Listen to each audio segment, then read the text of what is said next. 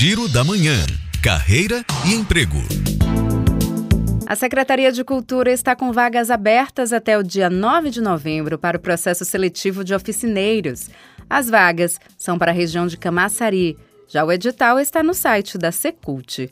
E a UNEX, Associação de Ex-Alunos da UNEB, está com inscrições abertas até o dia 10 de novembro para o curso de inglês. As vagas são destinadas a jovens de até 18 anos e os detalhes estão no site da universidade.